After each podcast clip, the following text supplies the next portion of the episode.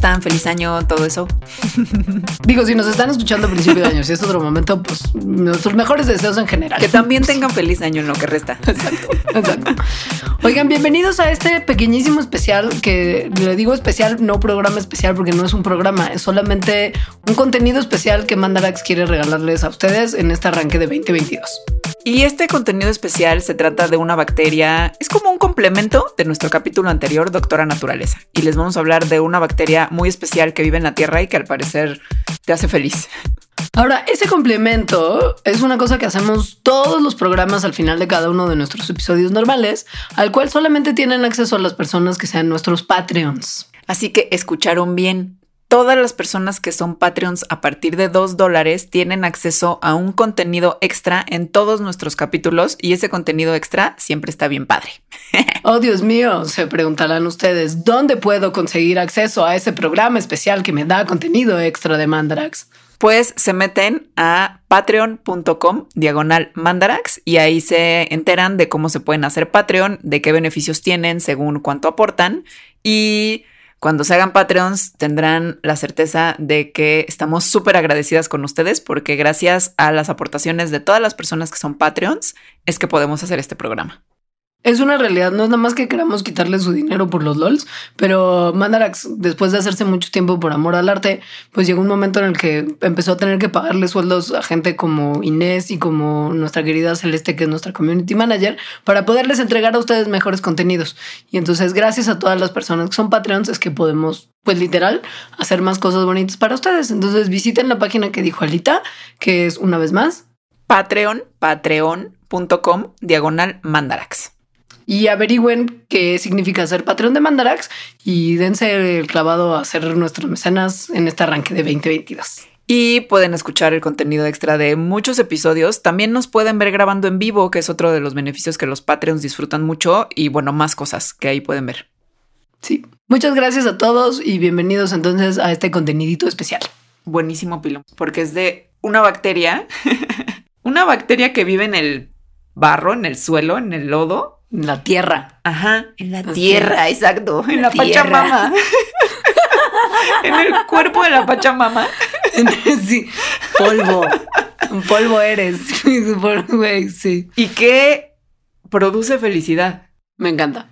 Y lo sabemos desde los 70 porque había un inmunólogo de nombre John Stanford que se dio cuenta que la banda que vivía en el área del lago Kyoga en Uganda respondía mejor a ciertas vacunas contra la lepra. Y que además la gente local, así de la zona, decía que una sustancia lodosa que ellos tenían tenía el poder de curar un montón de malestares. Entonces ese señor dijo, ah, ¿qué habrá aquí? Entonces se puso a estudiar justo el lodito del lago ese y descubrió a una bacteria que ahora es muy famosa que se llama Mycobacterium vacca que es una especie no patógena de la familia Mycobacteria, que es la misma, de hecho es el mismo género que la bacteria de la tuberculosis, que causa tuberculosis.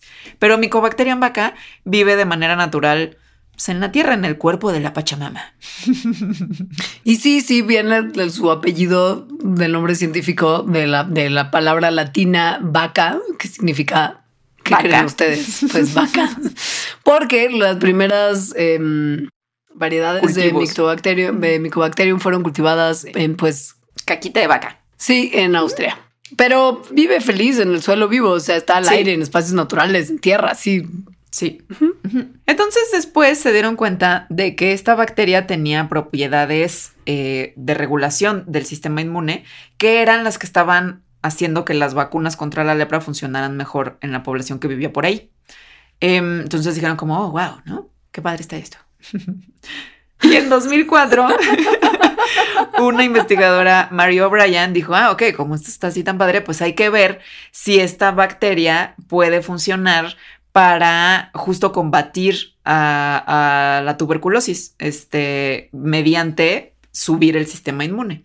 Entonces lo que hizo es que a gente que tenía cáncer los inoculó, les inyectó en los pulmones una bacteria, esta bacteria. Y resultó que pues falló.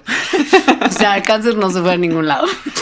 Ni la tuberculosis, o sea, como que no pasó nada con el sistema inmune de la gente. Sin embargo, lo que sí pasó es que la gente empezó a reportar que estaban más felices, que se sentían con más vitalidad y además mejoraban sus funciones cognitivas, lo cual hacía, a su vez, que el cáncer que tenían ya no les causara como tanto estrés, o sea, que tuvieran como una mejor regulación emocional ante su situación.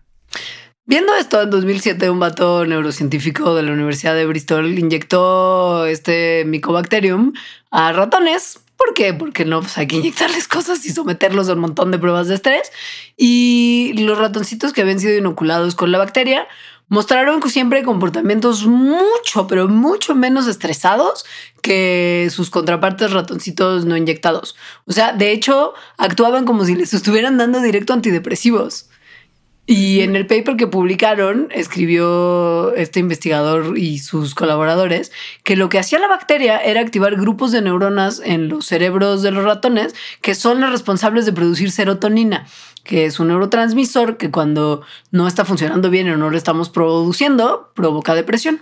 Y todavía más tremendo, las neuronas que se prendían en respuesta a esta bacteria también estaban relacionadas con respuestas inmunes, sugiriendo una conexión súper íntima entre el sistema inmune y la salud emocional.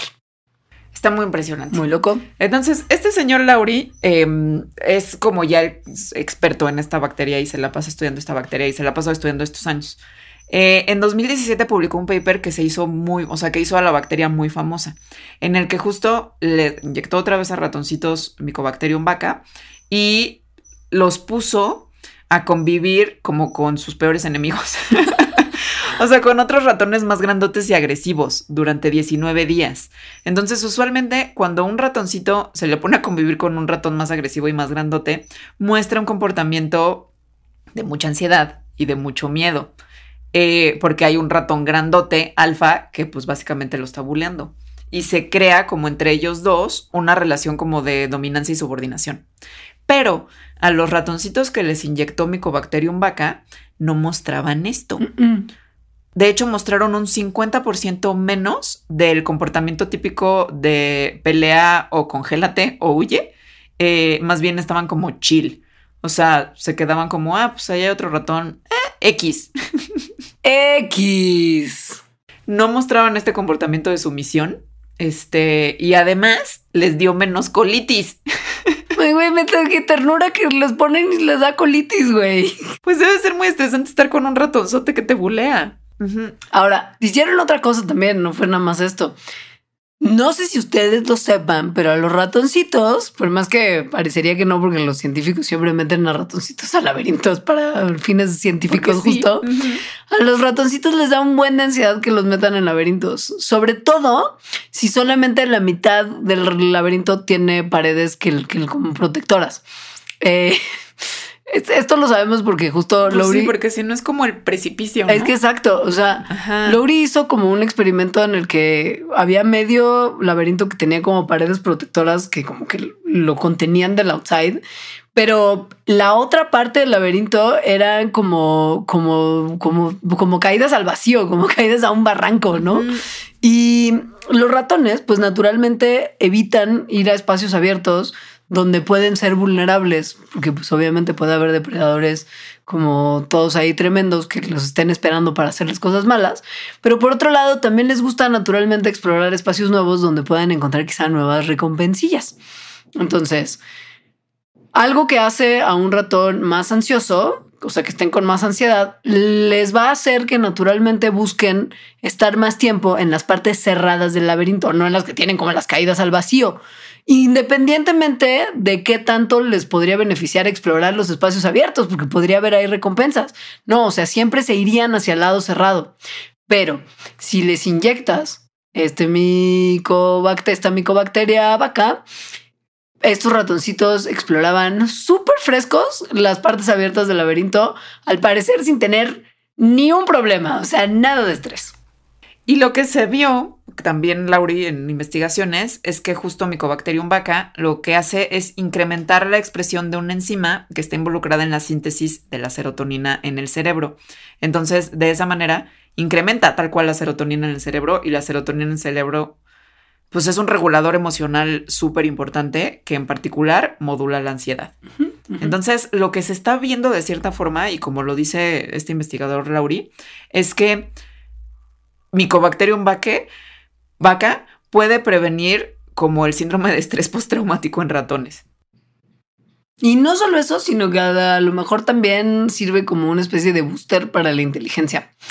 Ha habido muchos papers que se han publicado en años recientes también que mm, han descrito como si les das de comer cremita de cacahuate que tiene esta bacteria a los ratoncitos y después los pones a competir a correr entre laberintos. Los que comieron cremita de cacahuate con Mycobacterium y, los que no tienen así, los que sí se lo comieron con Mycobacterium, recorren los laberintos muchísimo más rápido que los que no comieron la cremita de cacahuate, que muestra que la bacteria les dio como una ventaja Sí, como un booster al cerebro, además de que mejoraba muchísimo su humor. Y además, eso por comérsela, porque los otros experimentos que habíamos dicho se las inyectaban. Aquí se lo comieron con su sándwich de crema de maní. Eh, por lo tanto, comer la bacteria también tiene beneficios, lo cual sugiere que si está en la tierrita de donde sacas tu verdura de la Pachamama, tal vez tenga esos mismos beneficios en los seres humanos. O incluso tal vez nada más de respirarla, porque también está en el aire de lugares donde hay tierrita con Mycobacterium vaca.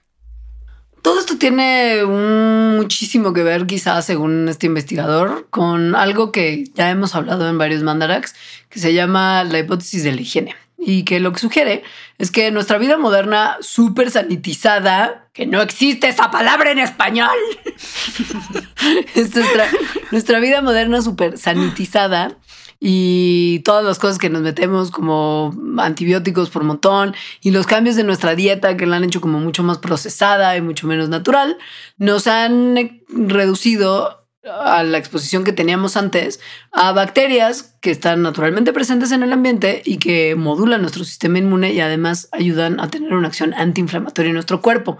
Y si reintroducimos a estos como viejos amigos bacterianos que nos tiraban paro antes cuando sí estábamos todo en contacto con mugre y bacterias y cosas que ahora ya estamos mucho menos en contacto, a lo mejor podríamos ayudar a mitigar un montón de enfermedades inflamatorias, incluyendo algunos desórdenes psiquiátricos porque el sistema inmune y el cerebro están muy conectados. Em, o sea, se ha visto que justo muchas eh, condiciones mentales, como por ejemplo la depresión, están asociadas a una inflamación prolongada y una inflamación prolongada pues es un síntoma de un problema en el sistema inmune. Entonces, lo que ahora este señor Lauri quiere es ver si podría ser como un tratamiento basado en Mycobacterium vaca, para justo tratar estrés, síndrome de estrés postraumático, depresión eh, y cosas de ese estilo.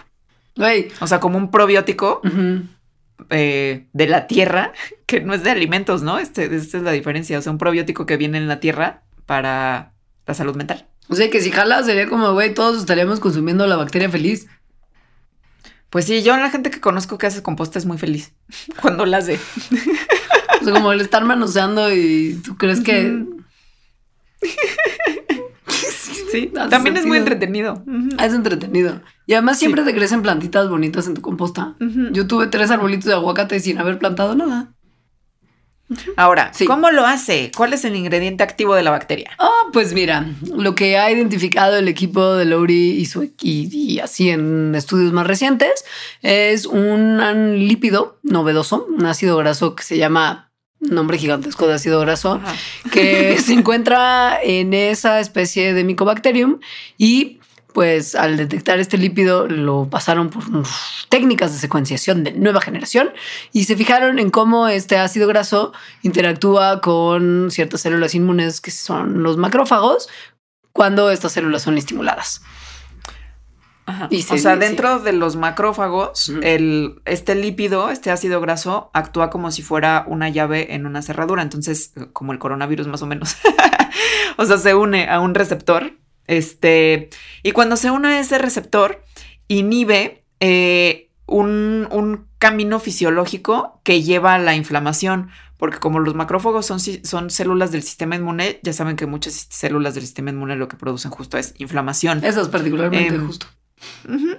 Entonces, em, pues eso, lo, que creen es que probablemente mi Mycobacterium vaca coevolucionó con nuestro sistema inmune, de manera que Mycobacterium saca estos ácidos grasos y así evita que haya una cascada inflamatoria en el ser al que está infectando de cierta forma.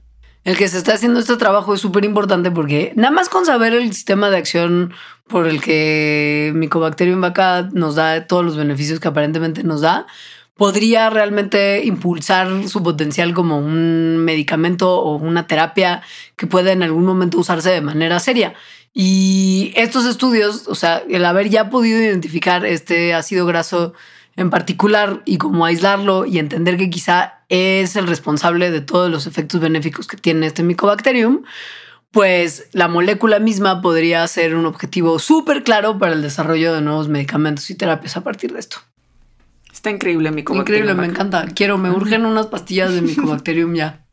Ve y agarra tierrita y ya. ¿Y qué? ¿Me la como y, las lombrices? No, yo creo que si la hueles nada más, ¿eh? Es mi hipótesis. Basada en nada, pero es mi hipótesis. no creo que te la tengas que comer. Pues ahí dice el estudio que es ingerida. Bueno, en los ratones por los experimentos, pero yo creo que tiene efecto nada más de así. Pues puede ser. Igual me, me- me- me- como me tallo, como que me hago una especie de mascarilla y que esté ahí. Y un rato Ándale. y luego ya me la quito. Y bueno, queridos Patreons, eso es todo. Ustedes son increíbles, les queremos un montón. Cuídense con su cubrebocas y su sana distancia. Si van a reuniones, que sea al aire libre, en lugares ventilados, los queremos un montón. Mandara que se preocupa por ustedes. Muchas gracias. Adiós.